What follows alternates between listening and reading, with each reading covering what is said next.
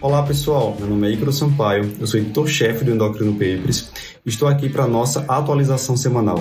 Chega a hora de fazer aquele resumão do que rolou de mais importante por aqui ao longo da última semana.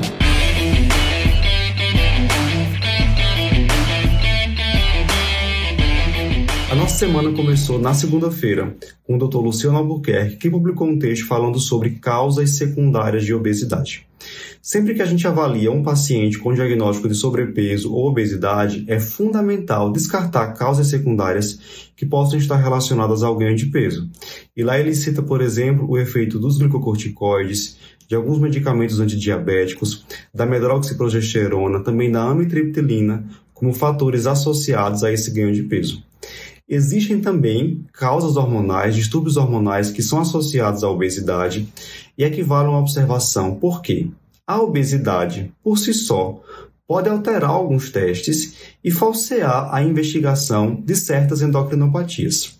Por exemplo, pacientes com obesidade podem ter uma elevação do TSH, simulando aí um quadro de hipotireoidismo subclínico, só que são pacientes que não vão ter positividade do anti-TPO, não vão ter ultrassonografia de tireoide com achados de tireoidite crônica, e nestes pacientes o TSH vai normalizar após a evolução com perda de peso.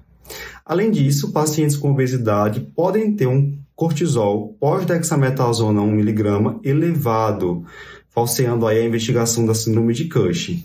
Por isso que o ideal nesses casos seria fazer o teste do LIDO-1. Então vai lá, conferir esse texto com mais detalhes. Inclusive ele coloca uma questãozinha lá com alternativas para você marcar qual seria a alternativa correta em relação ao caso clínico. Tá bem interessante.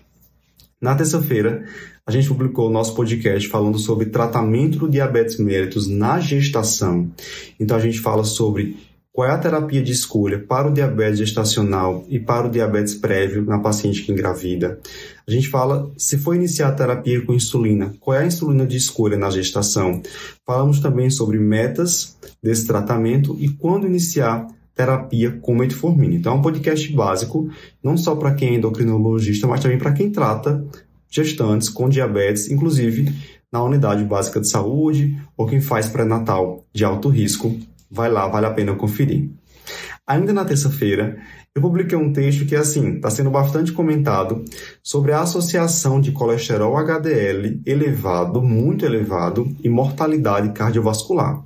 Foi um resumo de um artigo publicado recentemente no JAMA Cardiology, no qual foi observado uma curva em U, onde níveis muito baixos ou muito elevados de colesterol HDL foram associados com maior mortalidade. Especificamente, níveis de colesterol HDL acima de 80 foram associados a maior mortalidade cardiovascular e por todas as causas em relação àqueles pacientes com níveis de colesterol HDL entre 40 e 60. Não existe ainda nenhuma evidência assim biológica de por que ocorre essa maior mortalidade, essa associação com mortalidade, mas há algumas teorias de que talvez níveis de colesterol HDL muito elevados poderiam levar a uma alteração da função dessa lipoproteína, ou ainda numa condição de estresse oxidativo, poderia haver uma função pró-inflamatória do HDL, facilitando aí eventos cardiovasculares, mas até o momento são apenas teorias. Na quinta-feira, a gente fez um post sobre a associação de inibidores do SGLT2 e risco de fraturas. A nossa preocupação dessa classe com fraturas ósseas começou no estudo Canvas, né, no qual foi associado aí o uso da canagliflozina a um risco significativamente maior de fraturas ósseas em relação ao placebo. Só que estudos posteriores com a própria cana e também com outros inibidores do SGLT2 não mostraram esse aumento do risco de fraturas. Então a gente teve um trabalho recente, um estudo de coorte, no qual foi comparado os inibidores do SGLT2 e inibidores da DPP4 para avaliar se haveria uma diferença na incidência de fraturas entre os usuários dessas duas classes.